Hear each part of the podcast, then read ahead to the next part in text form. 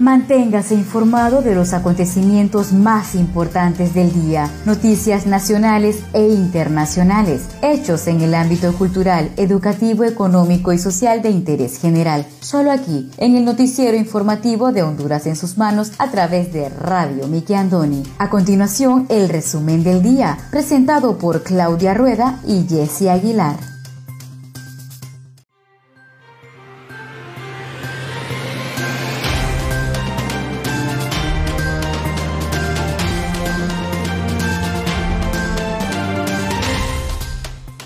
Buenas tardes, sean todos bienvenidos a una edición más de su noticiero informativo Honduras en sus manos, a través de Radio TV Miki Andoni Siglo XX.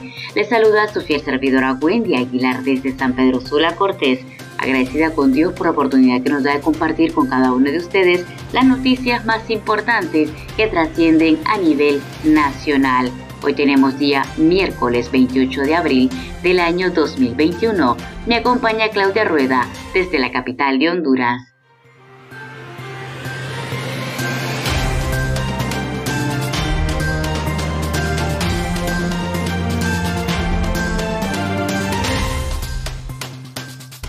Buenas tardes, les saluda Claudia Rueda. Agradecemos su compañía para este día miércoles 28 de abril del año 2021.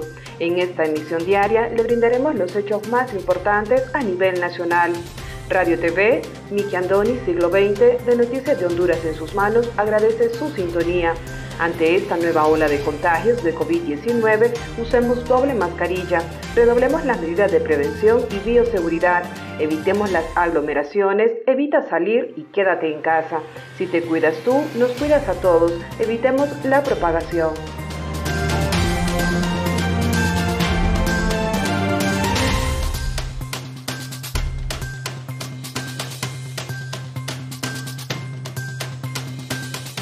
Estos son los titulares de hoy.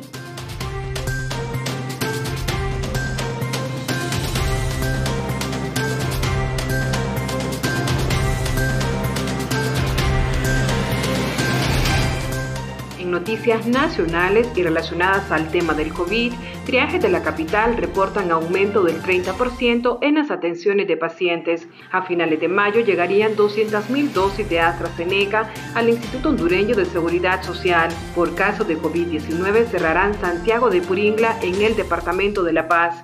En otras informaciones, obreros ratifican retiro de la negociación de salario mínimo. Estados Unidos anuncia 310 millones de dólares en ayuda humanitaria y alimentaria a Honduras, Guatemala y El Salvador. También le brindaremos el estado del tiempo, válido para este miércoles 28 de abril. Y el artículo del día, vendedores ambulantes versus honorable consejo del Distrito Central, por el arquitecto Fernando Pineda Ugarte, que en paz descanse.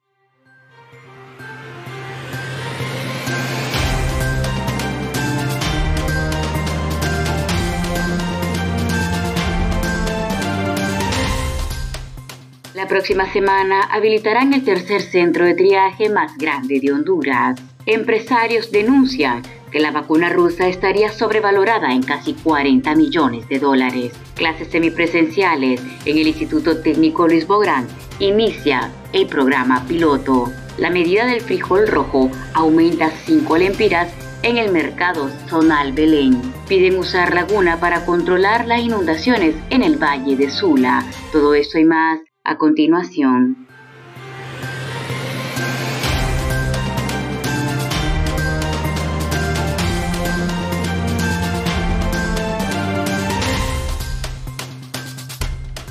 Iniciamos desde ya con el desarrollo de las noticias.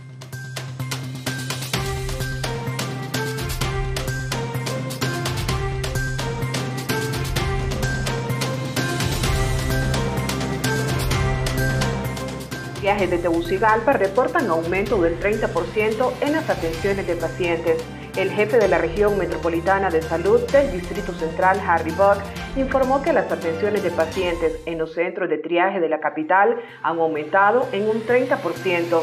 Buck también detalló que los viajes están llenos de pacientes provenientes de otros municipios cercanos a Tegucigalpa Las personas de municipios aledaños a Tegucigalpa han optado por trasladarse hasta la capital para recibir atención en estos lugares, sostuvo. También reveló que en la presente semana habrá mayor afluencia de pacientes debido a que se cumple el tiempo de incubación del virus en las personas que salieron en Semana Santa.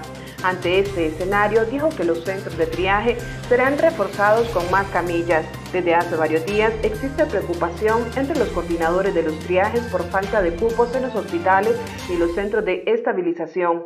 Tienen que esperar hasta 72 horas para dar cabida a un paciente. El Sistema Nacional de Gestión de Riesgos SINAGER informó que en las últimas horas 413 nuevos contagios de coronavirus, lo que suma en su totalidad 81.763 casos solo en el año 2021, con un acumulado de 207.320 casos de COVID-19 a nivel nacional. Del total de pacientes diagnosticados con COVID-19, 1.195 se encuentran hospitalizados, de los cuales 598 están en condición estable, 531 en condición grave y 66 hondureños en unidad de cuidados intensivos. También el ente de prevención reportó el fallecimiento de 52 hondureños, confirmados de 31 fallecidos sospechosos, siendo un total de 1.959 decesos a nivel nacional por COVID-19 solo durante el año 2021, un acumulado de 5.193 desde que inició la pandemia en marzo del año pasado.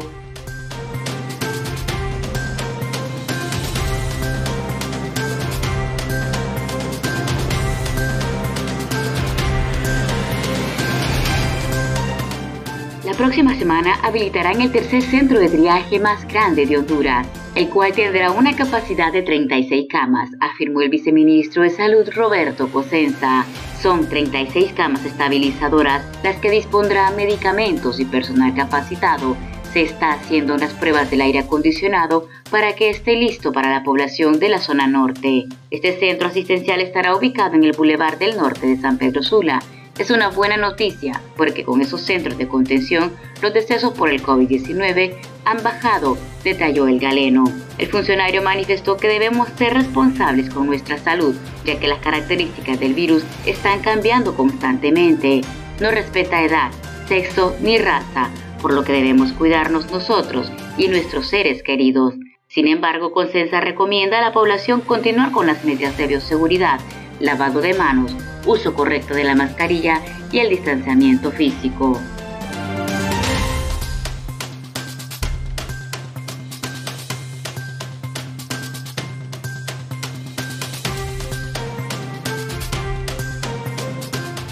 A finales de mayo llegarían 200.000 dosis de AstraZeneca al Instituto Hondureño de Seguridad Social. En horas de la mañana del día de ayer martes, representantes de la Secretaría de Salud y la Secretaría de Finanzas se reunieron con el presidente de AstraZeneca para Centroamérica, Rafael Mendoza. Durante la reunión, el funcionario de la casa farmacéutica dijo que las vacunas contra el COVID-19 seguirán llegando a Honduras. También expresó que las dosis son altamente efectivas y dependerá de la cantidad de hondureños inmunizados. También Mendoza manifestó que es una vacuna de fácil manejo y que no requiere de entrenamiento del personal de salud para su aplicación. Esperamos poder ampliar rápidamente la cobertura y que podamos lograr una inmunización de la población en el corto tiempo, declaró. Seguidamente explicó que la vacuna está diseñada para que se aplique en dos dosis. La segunda se aplica en un intervalo de cuatro semanas y que el mismo es seguro y eficaz. En relación a la falta de distribución de vacunas de AstraZeneca, dijo que se debe a que la vacuna se fabrica en el Serum Institute of India de la India. La producción y distribución se ha detenido debido a que ese país está enfrentando una ola de contagios de COVID-19 y las autoridades están priorizando a su población. Por otra parte, dijo que están conversando con el gobierno para poder ampliar la cantidad de dosis que llegarán a Honduras. Hasta la fecha hay un contrato con AstraZeneca y el Instituto Hondureño de Seguridad Social por 1.2 millones de vacunas. El precio de la vacuna, el representante de AstraZeneca dijo que el costo de la venta de la vacuna contra el COVID-19 es el mismo de la producción. Entre tanto, la titular de salud, Alba Consuelo Flores, dijo que el 6 de mayo iniciará la cuarta campaña de vacunación y que será con la vacuna Sputnik B y AstraZeneca para los grupos prioritarios. En mayo aplicaremos la segunda dosis de la vacuna de AstraZeneca. Dijo Flores. Finalmente confirmó que 200.000 dosis de la vacuna de AstraZeneca llegarán al Instituto Hondureño de Seguridad Social a finales del mes de mayo.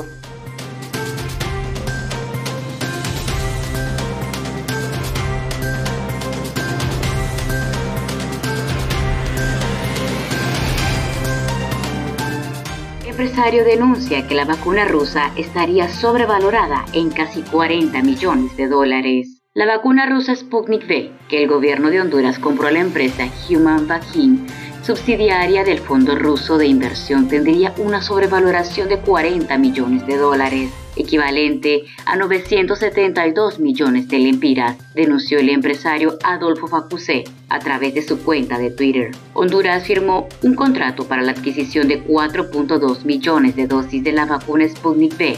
Sin embargo, tras salir a la luz el contrato de compra, los cuestionamientos no se han hecho esperar.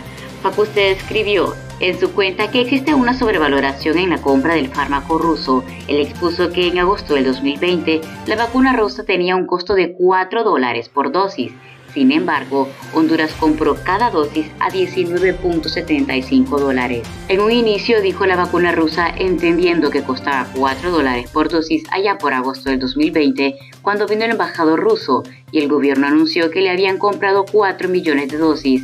Anunciaron que costaba 10 dólares cada una. Ahora que están, van y vienen a Rusia, el canciller hondureño anuncia que ahora cuesta 19.95 por dosis 100% más caras. La sobrevaloración en cada dosis sería de 9.95 dólares, según el empresario, lo que haría un total de 39.800.000 dólares. De la misma forma, el empresario expuso que Honduras no compró la vacuna al gobierno de Rusia, sino a una empresa, y dijo que no es un ente estatal.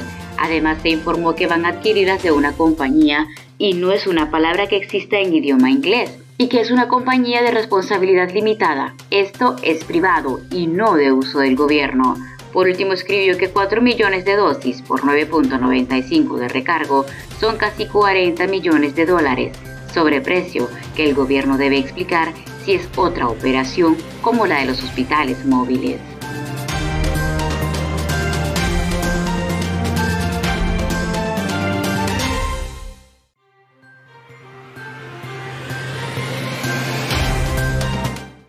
Conozca Honduras como su propia mano. www.hondurasensusmanos.com Geografía e historia de Honduras. Conozca Honduras como su propia mano. www.hondurasensusmanos.info Honduras en sus manos. Noticias. Conozca Honduras como su propia mano www.rinconesdehonduras.info Honduras en sus manos. Turismo.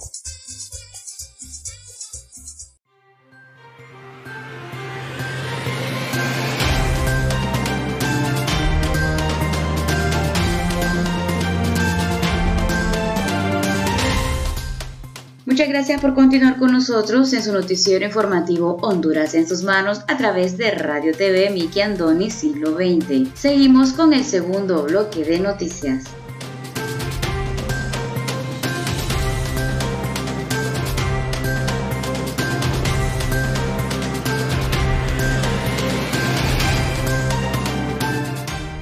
De COVID-19 cerrarán Santiago de Puringla en el departamento de La Paz a partir de este jueves 29 de abril.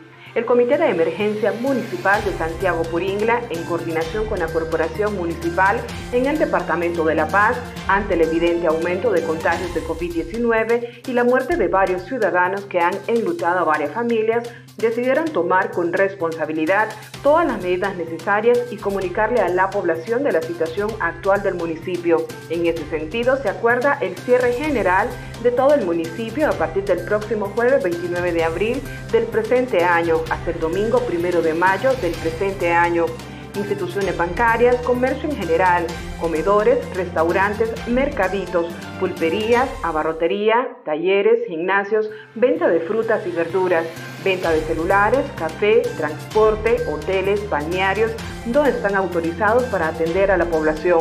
Ferreterías y bodegas podrán atender a domicilio. Se prohíbe la actividad de fútbol en todo el municipio. De no cumplirse, sancionarán a los directivos. Únicamente podrán atender a la población sistemas de salud, farmacias y gasolineras. Mientras que las iglesias están autorizadas para realizar sus reuniones con el 30% de congregación según la capacidad de la misma, cumpliendo con todas las medidas de bioseguridad, el uso obligatorio de la mascarilla, gel y el distanciamiento.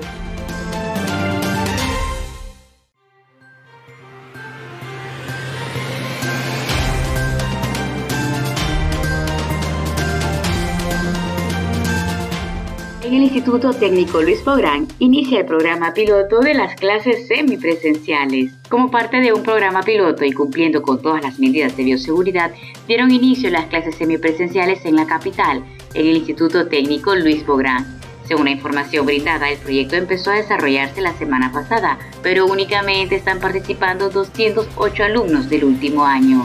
Explicaron que el programa piloto tuvo lugar después de que la institución presentara un protocolo de las medidas de bioseguridad al Sistema Nacional de Gestión de Riesgos CIENAGER. De acuerdo con el director del Centro de Estudio, Ángel Arteaga, se espera poder avanzar poco a poco y mejorar el desarrollo del proyecto en las diferentes áreas. Estamos trabajando con todas las especialidades de último año, que son cinco, mecánica industrial, electrónica, electricidad, refrigeración y aire acondicionado. La próxima semana comenzaremos a trabajar con mecánica automotriz, detalló Arteaga. El docente explicó que los alumnos incluidos en el programa piloto cursan las cinco carreras técnicas que se imparten en el instituto. Además, señaló que solo asisten como mínimo 10 y como máximo 12 por cada uno de los talleres para evitar aglomeraciones.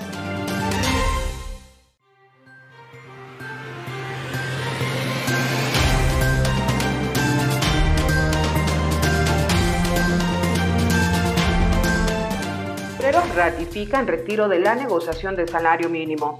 Dirigentes de las centrales obreras ratificaron su retiro de la mesa de negociaciones del salario mínimo, dejando la responsabilidad al gobierno para que determine el nuevo ajuste salarial del año 2021. No queríamos dejar el ajuste al salario mínimo en manos de políticos, pero no hay acuerdos con la empresa privada, por lo que tendrá que ser el gobierno el que tome la decisión, indicó el secretario general de la Federación Independiente de Trabajadores de Honduras, FIT, José Luis Baquedano. Las centrales obreras no llegaron a un acuerdo con los empresarios y ahora solo se espera un documento donde se deja oficializado el retiro tal y como lo indica la ley.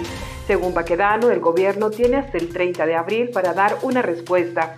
El dirigente obrero lamentó que no se haya llegado a un acuerdo con los empresarios en beneficio de los trabajadores cuyos costos se han incrementado como parte de los efectos de la pandemia.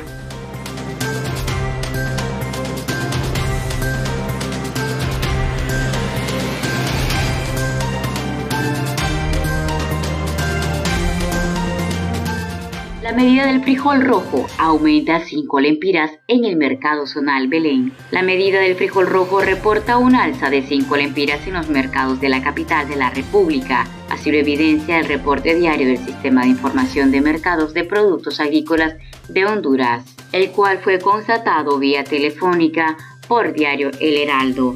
En el mercado zonal Belén, que es la plaza de referencia en esta ciudad, el precio de la medida es de 65 lempiras. El grano que se ofrece a los consumidores procede de Jamastrán, el paraíso. De acuerdo con lo consultado con propietarios de bodegas de este mercado, el incremento de 5 lempiras obedece al alza en la carga, 200 libras, al pasar de 2.200 a 2.400 lempiras. Las autoridades de la Secretaría de Desarrollo Económico, a través de su titular María Antonia Rivera, dijeron que el consumo interno se cubre con la producción nacional.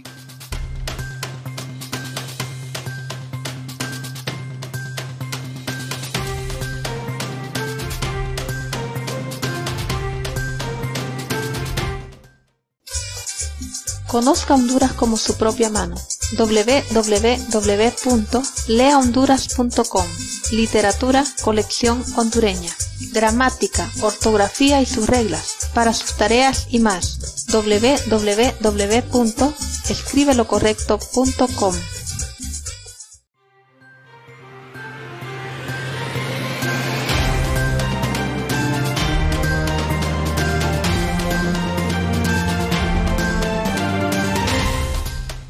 Muchas gracias por continuar con nosotros en el tercer y último bloque de noticias en el noticiero informativo de Honduras en sus manos a través de Radio TV Miki Andoni Siglo XX.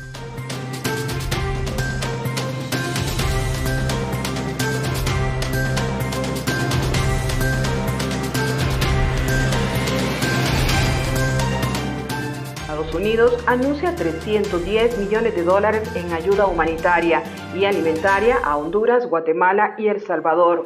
La vicepresidenta de Estados Unidos, Kamala Harris, en una reunión virtual con el presidente guatemalteco Alejandro Yang Matei, anunció 310 millones de dólares adicionales en apoyo del gobierno norteamericano para ayuda humanitaria y abordar la inseguridad alimentaria en Guatemala, Honduras y El Salvador, dijo la Casa Blanca.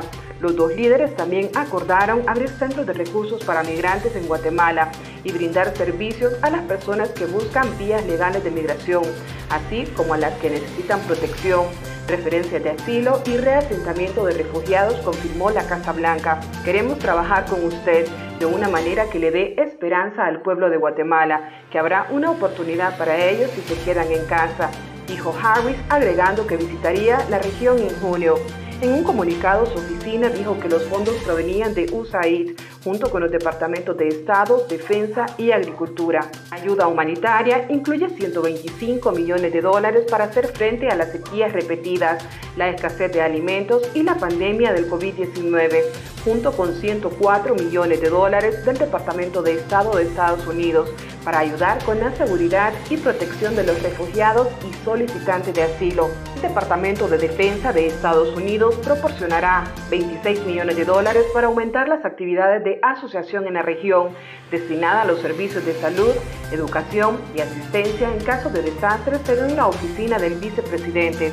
Los huracanes consecutivos y el impacto económico de la pandemia en el año 2020 han aumentado el número de personas que enfrentan el hambre este año en los países como Guatemala, Honduras y El Salvador, a 7.8 millones según el Programa Mundial de Alimentos.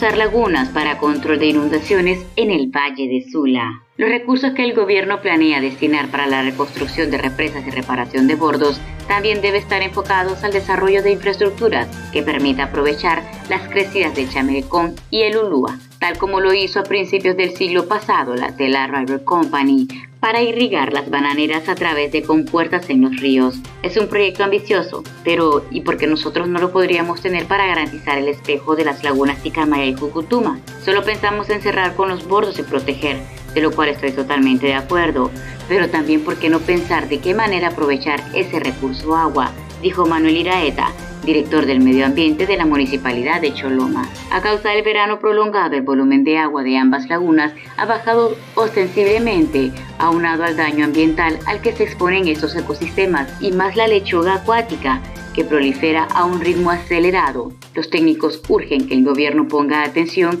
en la conservación de los humedales. Tales ecosistemas ofrecen servicios naturales para el control de inundaciones, reposición de aguas subterráneas, estabilización de costas y protección contra tormentas, retención de sedimentos y nutrientes, depuración de aguas y reservorios de bioseguridad, recreación y turismo, mitigación y adaptación al cambio climático.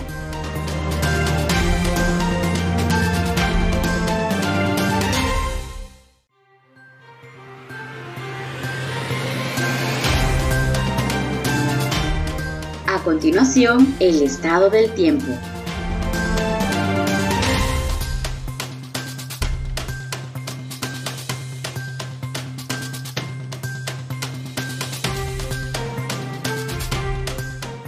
Pronóstico del tiempo válido para este miércoles 28 de abril. Para este miércoles continuarán las condiciones secas y estables para la mayor parte del país. Probabilidad de precipitaciones débiles y de forma aislada sobre las regiones occidente, centro y sur, generadas por el ingreso de humedad del Océano Pacífico. Rayos solares perpendiculares y temperaturas altas por la tarde en todo el país. Esta noche tendremos fase de la luna, luna llena. El oleaje en el litoral caribe será de 2 a 4 pies y en el Golfo de Fonseca de 3 a 5 pies.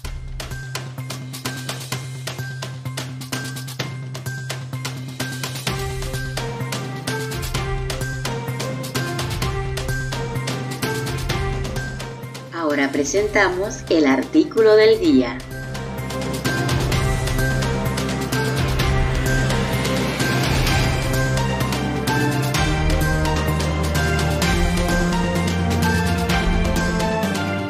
El artículo del día, por el literato Fernando Pineda Ugarte, que en paz descanse.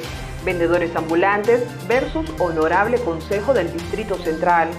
De un pencaso, como dice el jefe de Estado, los vendedores ambulantes le resolvieron el problema de la Plaza Colón y de los alrededores del Mercado San Isidro al Honorable Consejo del Distrito Central. Primero construyeron sus garitas en las aceras alrededor del mercado, luego llenaron hasta el tope las aceras de la Plaza Colón y poco a poco se fueron metiendo hasta llegar a las gradas del monumento al descubridor del Nuevo Mundo vieron que al distrito solo le quedaba, como siempre, la alternativa de aceptar lo hecho. A lo hecho, pecho.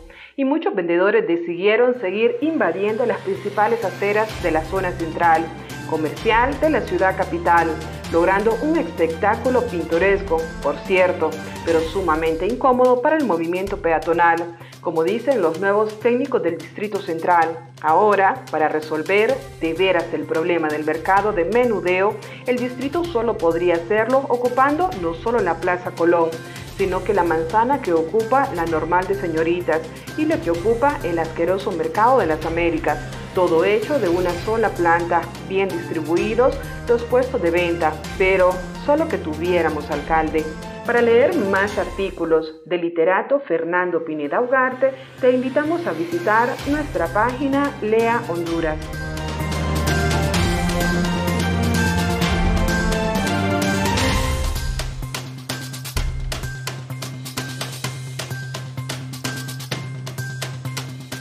Muchas gracias a todos ustedes por haber estado con nosotros en el noticiero informativo Honduras en sus manos a través de Radio TV Miki Andoni Siglo XX. Los esperamos la siguiente edición. Se despide de ustedes su fiel servidora Wendy Aguilar desde San Pedro Sula Cortés. Hasta la próxima.